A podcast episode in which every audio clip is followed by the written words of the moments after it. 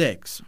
Essa palavra tem significados diversos nos dicionários, mas grande parte se refere à definição biológica de gênero ou mesmo à sacralidade do ato reprodutivo. Mas não é sobre isso que trataremos aqui. Essa série com três episódios vai falar exatamente sobre o que muitos colocam como pudor, a prática sexual. Mas não é aquela que é convencional, e sim a que incorpora os fetiches e ocupa espaços mais comuns do que você imagina. Se você ainda não ouviu falar dos termos cinemão, dark room e banheirão, vai descobrir que esses são os principais locais de pegação, sobretudo para as interações homoeróticas que abrangem lugares públicos e privados.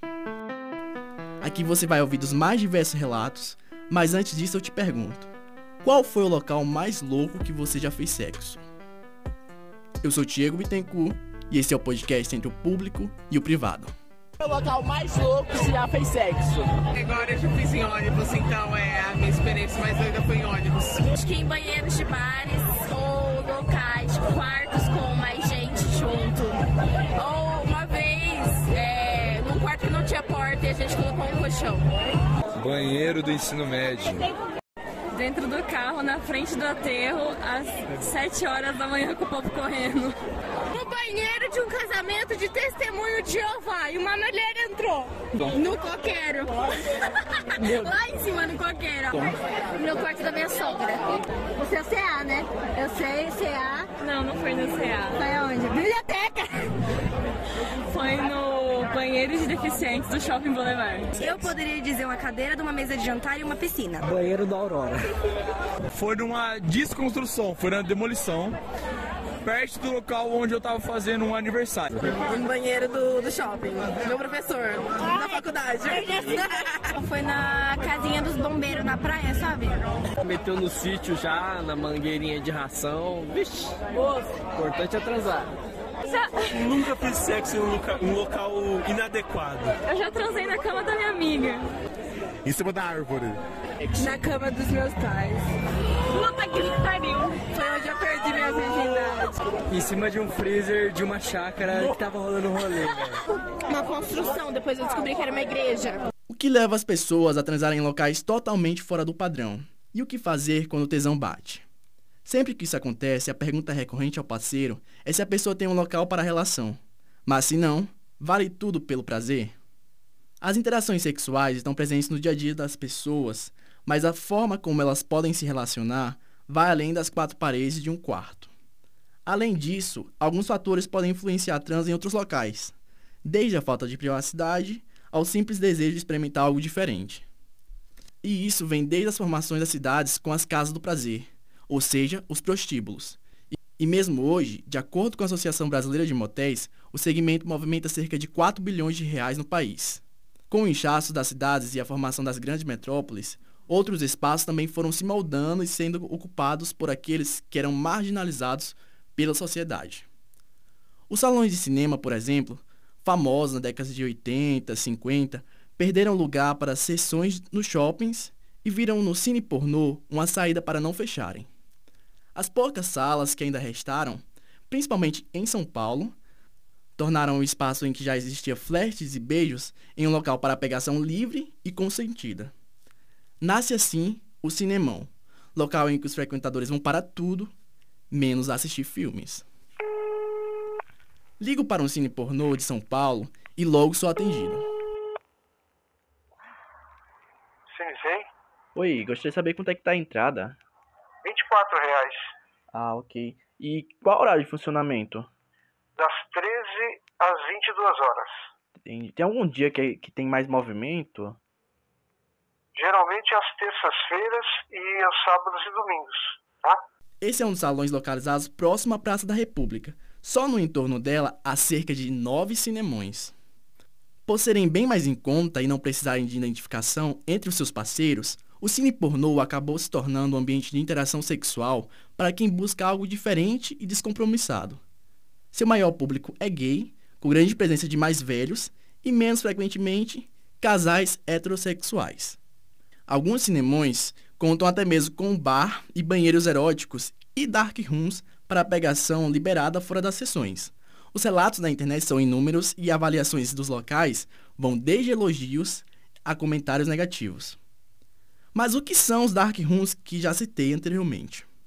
Quem acompanha as redes sociais do famoso já pode ter ouvido que teve um desse na farofa da GK, uma festa milionária de três dias realizada anualmente pela influenciadora digital. Alguns dos famosos participantes relataram a presença de um dark room, uma sala escura que é destinada à pegação mais intensa, já que a iluminação é quase zero e não é permitido usar lanternas nem celulares. É comum ter esses espaços em algumas baladas ou festas mais 18, na câmera escura pode acontecer de tudo e ninguém é identificado, mas também há muita coisa que acontece à luz do dia. Imagine, você está passando suas férias em Salvador, no momento está na estação de ônibus e de metrô da Lapa para poder ir até o Farão da Barra. Antes de entrar no transporte público, você decide ir até o banheiro, e quando entra lá, se depara com várias pessoas se pegando. É, você está presenciando um banheirão. Para explicar sobre a existência e por que as pessoas buscam o banheirão, a gente conversou justamente com um pesquisador sobre as interações em Salvador.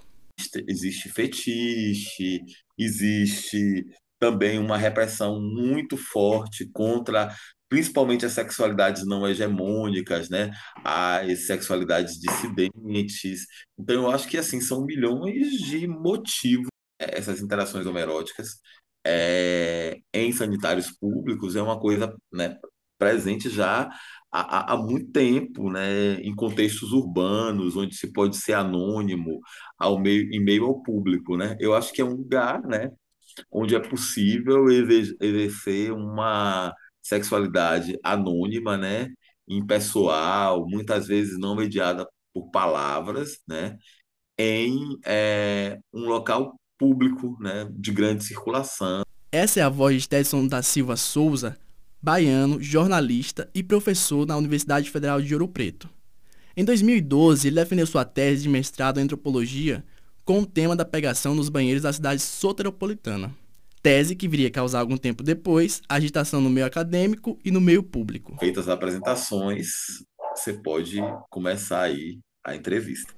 Então peço para explicar como se dão essas relações no banheiro. Sim, as pessoas elas querem, né, exercer uma, uma sexualidade, né, descompromissada, né, impessoal, num espaço, né, é, público, né. Tem um antropólogo chamado Roberto da Mata, né, que ele trabalha é, em um dos seus livros com a questão da dicotomia casa e rua, né? Quando se pensa em sexualidade e quando se pensa em sexualidade no Brasil, né?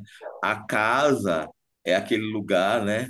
É, do sexo familiar, do sexo, né? É, do sexo, digamos, limpinho, né, sacramentado, né, a, a casa é esse espaço, né, é, íntimo do sexo familiar. Para a maioria desses homens, por exemplo, que procuram interações homeróticas em sanitários públicos, né, a, a, a casa é esse lugar do sexo sac, sacralizado pelo casamento, seja ele pelo casamento heterossexual ou pelo casamento homossexual. Então a casa é, é o lugar desse sexo limpinho, permitido, enfim, né? É, sacralizado pelo casamento ou por uma, uma relação, de certa forma, mais é, oficial. E a rua né, seria o lugar para esse sexo é, sujo, entre aspas, né? Esse lugar onde as pessoas podem né, dar vazão a uma outra sexualidade. No próximo episódio, você vai descobrir os locais de pegação no mundo, no Brasil e, quem sabe, na sua cidade.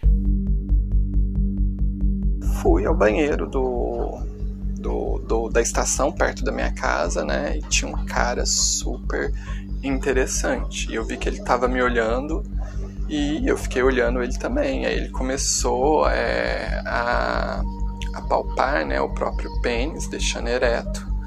E eu fiquei de olho e aí entrei na cabine de volta. Ele veio atrás. Esse podcast não faz apologia nem tem o intuito de incentivar as práticas aqui relatadas. Transar em local público é crime pelo artigo 233 do Código Penal. As vozes e nomes das fontes anônimas foram modificadas para que suas identidades sejam preservadas. O podcast Entre o Público e o Privado é uma produção de três estudantes de jornalismo da Universidade Estadual de Londrina: Lucas Frager, Paulo Andrade e eu, Diego Bittencourt. A apresentação e o roteiro ficaram por minha conta, a edição é de Lucas Frager e a pesquisa com Paulo Andrade. Nos trabalhos técnicos tivemos a ajuda de André Fiore e orientação da professora Mônica Kazek.